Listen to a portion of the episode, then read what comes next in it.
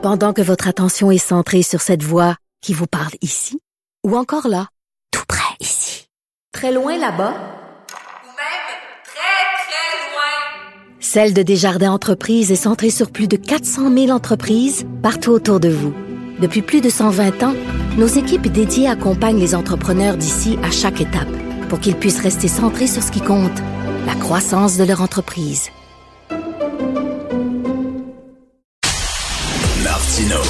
Des fois, quand on se sent contrarié, ben c'est peut-être parce qu'il touche à quelque chose. Alors en France, il y a une flambée de cas de COVID dans les écoles. Les professeurs sont totalement débordés. Ici, les hospitalisations ont triplé en 14 jours. Hier, le premier ministre a dit que ce week-end, ça va être le pire week-end de la pandémie.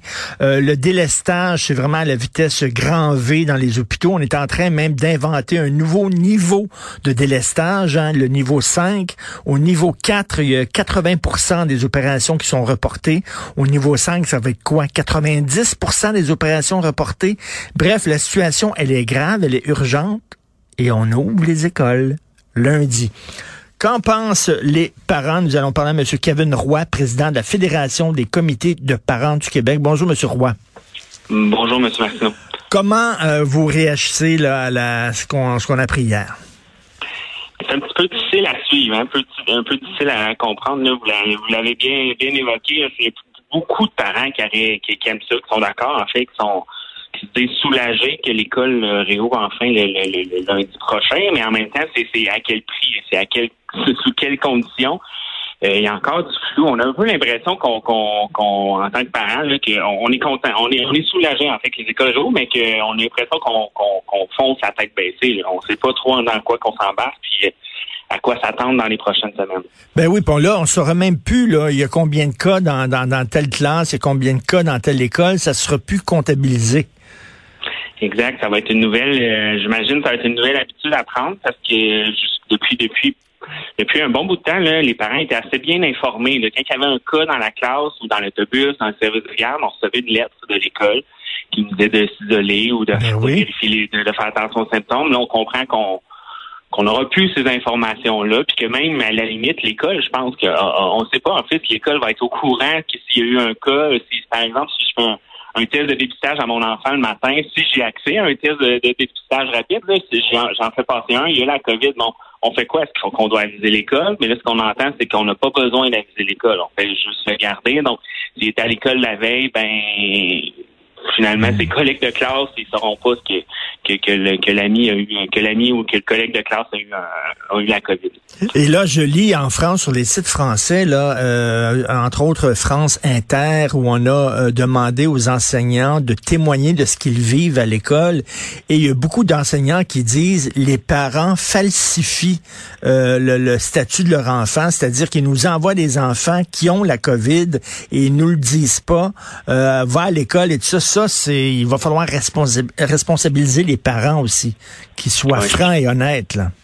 Tout à fait d'accord, tout à fait d'accord. On a toute notre responsabilité. en tant que parents, on a une responsabilité. Puis les jeunes aussi, les, ados, là, je pense qu'ils ont des, symptômes, ils doivent le dire, mais je pense qu'ils vont le dire. C'est je le pas aller à l'école un matin, mais bref, tout le monde a, sa part de responsabilité pour, pour s'assurer que les milieux de l'école, même s'ils sont verts, s'assurer qu'ils soient le plus sécuritaires possible. Oui, puis là, je sais pas, il dit ah, ils vont porter le masque, mais c'est ça qu'ils faisaient avant les fêtes. Ils portaient le masque. Mon fils, il portait le masque à l'école tout le temps. Et pourtant, il y a eu des flambées. On dit que 40% des cas d'infection avaient lieu, des éclosions avaient lieu à l'école. Oui, on comprend que on comprend que c'est un besoin pour les enfants d'ouvrir l'école, la motivation, la, santé mentale. Tout le monde le dit. Tout le monde dit que c'est important qu'ils retournent sur les bancs d'école, mais on aurait pu minimalement avoir des mesures de plus. S'attendre à un plan un peu plus concret, parce que là, on semble avoir un plan, mais il est encore flou. Comme je l'ai dit, on, on l'impression qu'on navigue un peu les, les, yeux fermés dans tout ça. Entre autres, a les fameux tests de dépistage, j'en ai parlé un peu, mais là, sont, ils vont être accessibles. on entend que dans les deux prochaines, les deux prochaines semaines, les parents qui ont un enfant primaire ou au préscolaire vont recevoir un test, une boîte de tests dans le sac à dos. mais pas les secondaires, pas les jeunes secondaires. Puis ça, c'est ça, ça je, je suis beaucoup étrange. Je, suis vraiment beaucoup interpellé là-dessus en tant que euh, à la fédération. Là, les, pourquoi les enfants du secondaire, nos ados secondaires, n'ont pas accès à ces tests-là? Il va falloir qu'ils fassent la file à la pharmacie ou qu'ils aillent au marché noir des tests de dépistage. Donc, on, et puis, Hmm. en plus, des 12-13 ans, eux, ils n'ont même pas accès à ces tests-là à la pharmacie. Fait que je pense que ça aurait été un outil quand même assez facile à mettre en place, un, un- quelque chose de, de- pour assurer une, une meilleure euh, une meilleure protection dans nos écoles. Il y a la vaccination des 5-11 ans. Là, je pense qu'au dernier nouvelle, on était à 60% pour une première dose, 5-11 ans.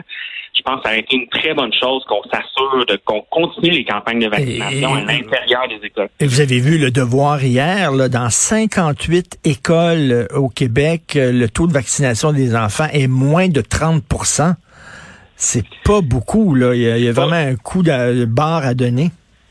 C'est pas rassurant. Puis tu sais, au, se- au les jeunes, aux ados secondaires, là, si on se reporte à, à la fermeture des écoles l'année dernière, là, à la fin de l'année scolaire, on est rendu, je pense, à la première dose, 98 Fait que ça, ça a bien fonctionné parce qu'il y avait une campagne qui a été faite dans les écoles.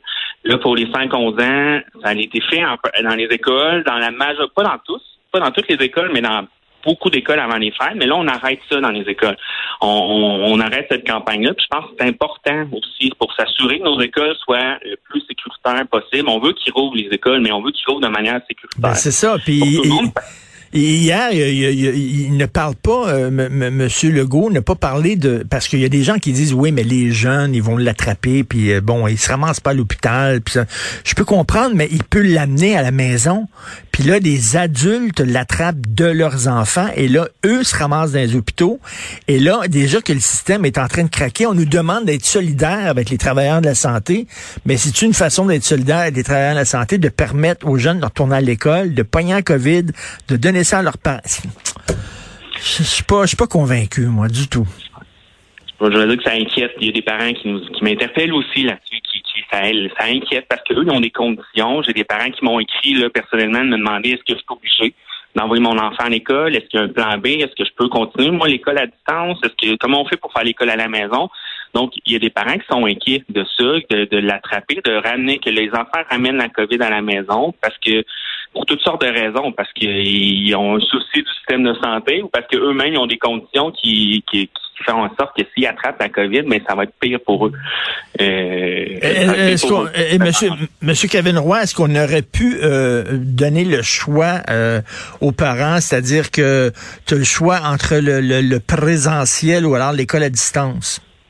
Absolument. Je pense que ça aurait été une bonne une bonne solution. Un peu comme au premier premier confinement. Là, là je recule de, de un an et demi, là, quasiment là, au printemps, au printemps 2020. C'est, c'est, c'est- ma notion du temps est bonne. Là, On- à la rentrée, les, les écoles en région avaient réouvert. Puis euh, les parents avaient le choix de retourner leur enfant en classe ou pas.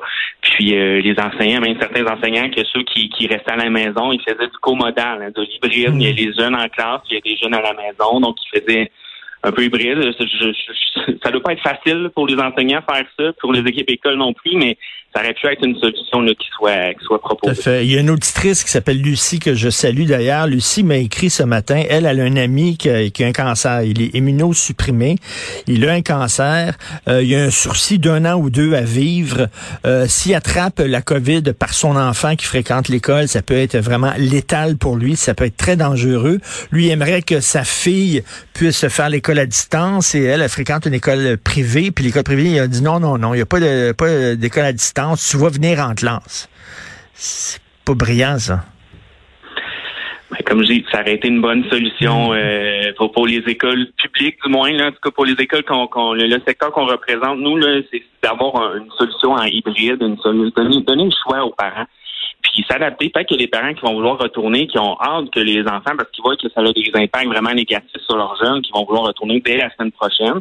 Puis comme, on, comme ça s'est vu au début de la pandémie, au premier confinement, au premier, à la première fermeture des écoles, il y a certains parents qui n'étaient pas sûrs, puis qu'ils ont vu finalement, peut-être que ça va bien aller dans les écoles. Ça je, je serais le premier surpris, puis tant mieux si ça va bien, puis tant mieux s'il n'y a pas tant de transmission, mais peut-être que ça rassurerait des parents, puis ensuite ils trouveraient bon oui, on va y retourner à l'école finalement si ça va bien. Mais j'espère vraiment que ça va bien aller, mais j'ai un peu vraiment l'impression qu'on qu'on qu'on qu'on y va à, tâtons, puis qu'on va voir Ouais. qu'est-ce que ça va donner. Ben, je suis tout à fait d'accord avec vous. Je partage vos craintes. Et M. Roy, ce qu'on veut pas, c'est jouer au yo-yo.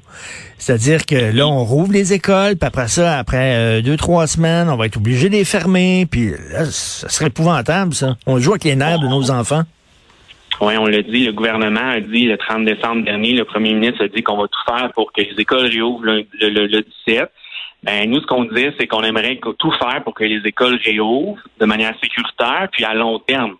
Parce qu'on n'en est peut-être pas sorti de la pandémie, peut-être qu'il va y avoir une sixième vague qui s'en vient. On ne sait pas, on peut pas le prévoir, c'est difficile à prévoir. Ben, on va faire quoi à ce moment-là? Est-ce qu'on va juste fermer les écoles simplement? On aurait aimé qu'il y ait un plan un peu plus long terme pour s'assurer que les écoles soient sécuritaires, puis qu'on les ferme le moins souvent possible. Ben oui, on est on est vraiment pris là entre l'arbre et l'écorce. D'un côté, euh, il y a effectivement la santé mentale de nos enfants. C'est important qu'ils voient euh, leurs amis qui aillent à l'école, mais de l'autre côté, il faut pas se mettre la tête dans le sable. La situation, elle est très grave actuellement. Donc, merci beaucoup et euh, bonne rentrée malgré tout, Monsieur Kevin Roy, président de la Fédération des comités de parents du Québec. Bon week-end. Merci, bonne journée.